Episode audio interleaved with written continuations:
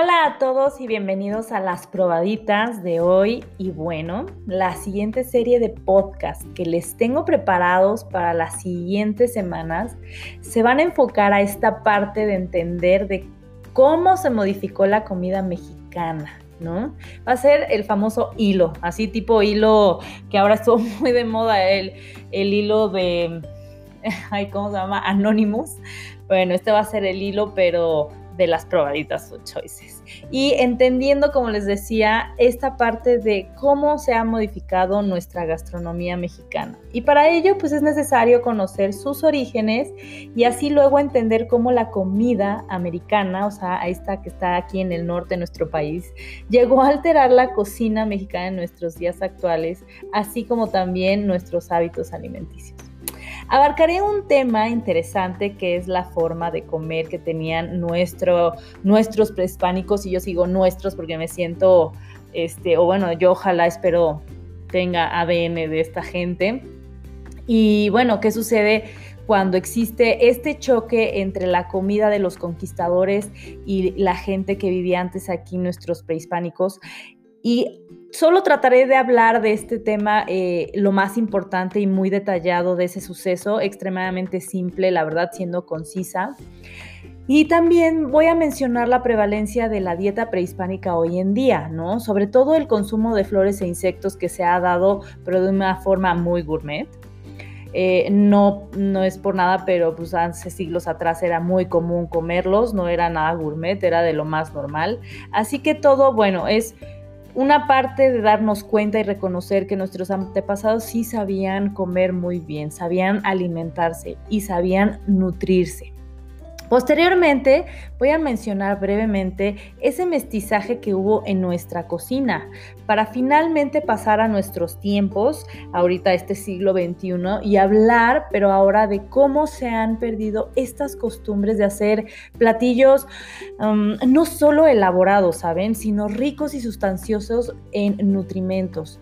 Y todo por factores a los que llamamos o culpamos hoy en día como factor tiempo, sedentarismo, facilidad de adquisición, de, adquisición perdón, de ciertos alimentos y en mi humilde, perdón, eh, opinión profesional, sí, muchos dirán, wow, pero sí es una realidad, la flojera y el poco interés el poco interés de valorar nuestra cultura mexicana, la verdad.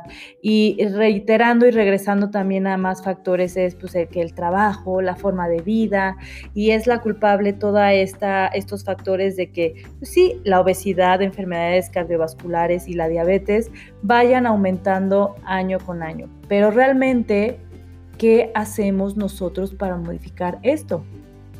La verdad es que nada.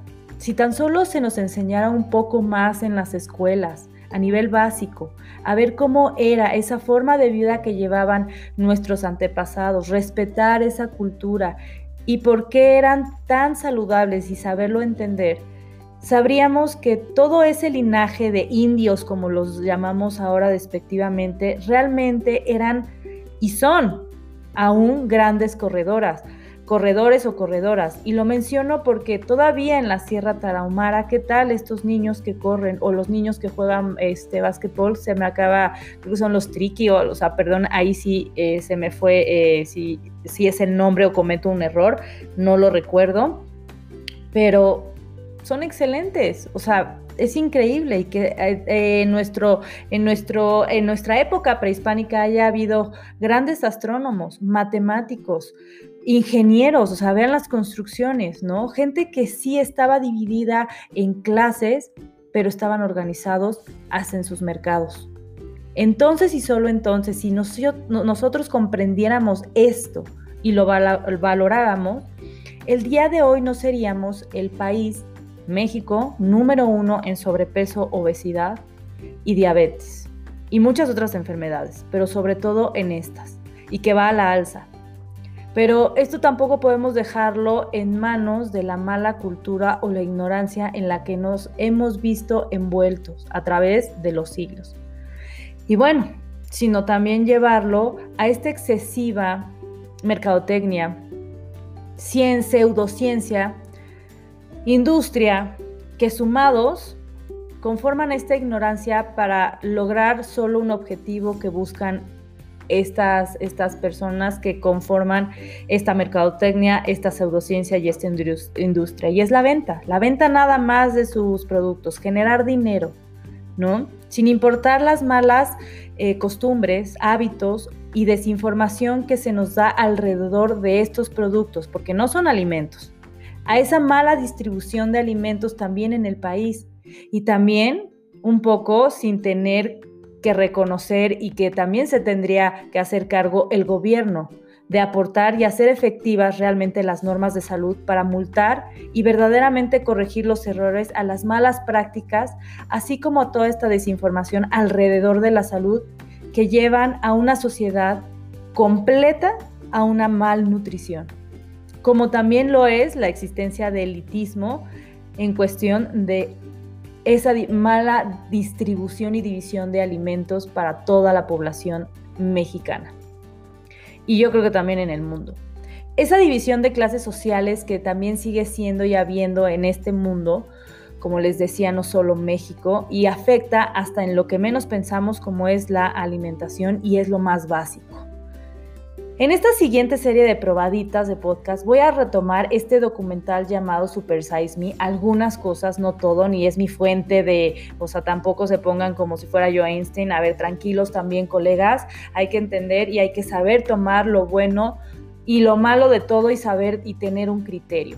Y sí me gusta este documental Super Size Me porque nos muestra que sí afecta y cómo afecta el consumo de este tipo de productos procesados al cuerpo humano pero que aún sabiendo los riesgos de esto, seguimos siendo absurdamente sordos como sociedad y ciegos y como también profesionales, por no decir ignorantes, al adquirir este tipo de productos o promoverlos. Y no poner atención suficiente a lo que realmente nuestro cuerpo necesita para trabajar de forma normal y equilibrada. Y eso muchos de nosotros los colegas también lo sabemos. Así que si te cayó la pedrada, pues sóbate y empieza nada más a cambiar, ¿no? Por consiguiente, luego también pues empezamos a seguir a influencers que no voy a criticar, no, no es una crítica a lo que se dediquen, sino simplemente sí cuestiono como una profesional de salud esta falta de ética para hablar de temas donde no se ha preparado la persona que va a hablar de un tema como decir que frutas o verduras o cereales pues no contienen hidratos de carbono. A eso yo sí lo llamo ignorancia. Y la ignorancia es la falta de interés por saber más de lo que se está diciendo. Es esa falta de interés de saber si es bueno o malo, si es cierto o es falso, si genera un contenido sustancioso o aporta algo a nuestras vidas y a la de los demás.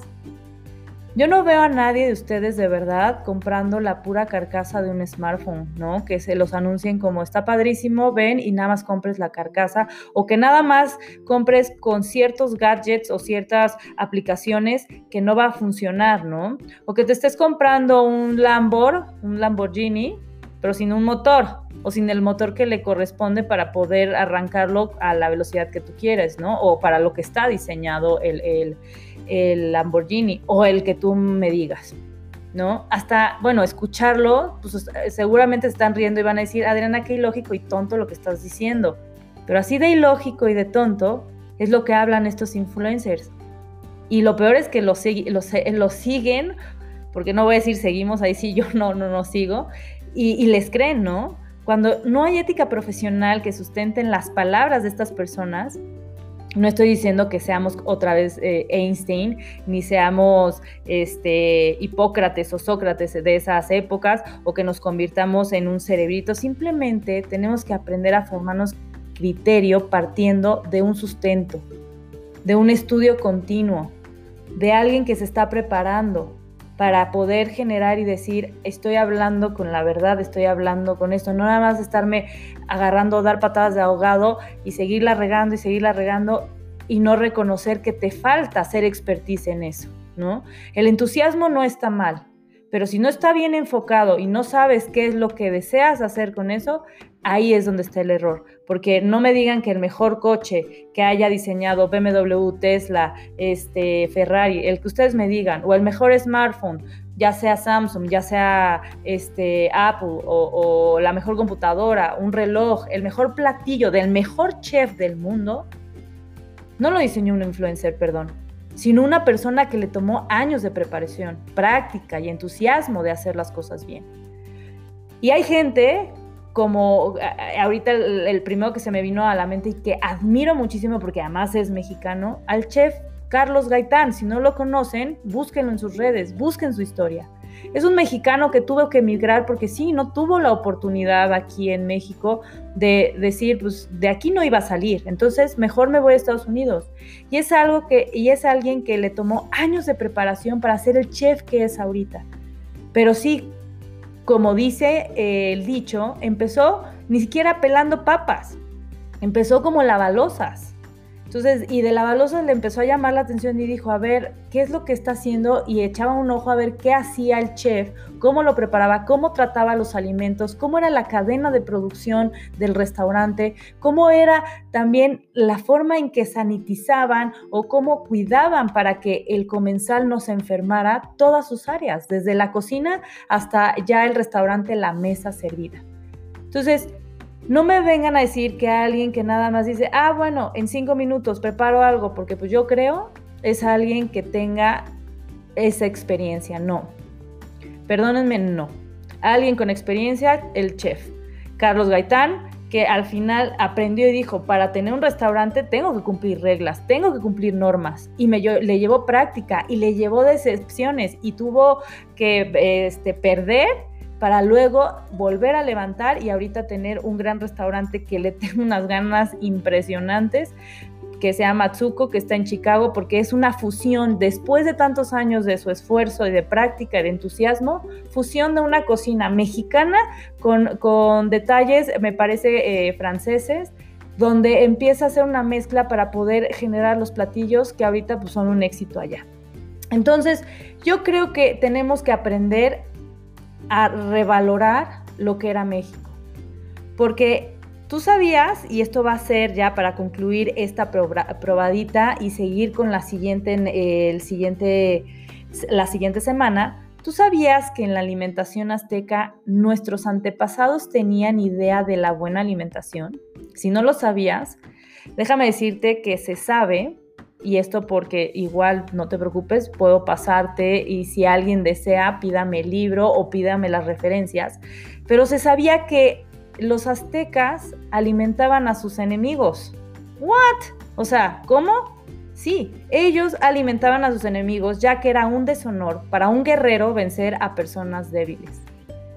Imagínate el nivel de capacidad de, de saberse no solo inteligentes, o sea, saber dar, poner un equilibrio a tu oponente, saber decir, a ver, estás cruzando la raya, te voy a matar, pero espérate tantito, sí, ya te, yo te agarré, ya eres mi prisionero, eres mi, mi enemigo, pero espérate, para estar en igualdad de pelea y de combate, pues tienes que comer igual que yo, Perdón la palabra, pero así, ¿no? Tienes que estar igual que yo, porque entonces ahí sí no me estoy peleando como eh, Sansón, este, perdón, David y Goliat, o no me estoy como si fuera un niño contra un adulto o una mujer contra, no, no, no, no, en igualdad de todo, ¿no? De fuerza, de género, de, condición física, para que, para que entonces valiera el combate y entonces se ofreciera si tendría, si era eh, un ofrecimiento, algún tributo, etcétera, ¿no? Pero que valiera la pena.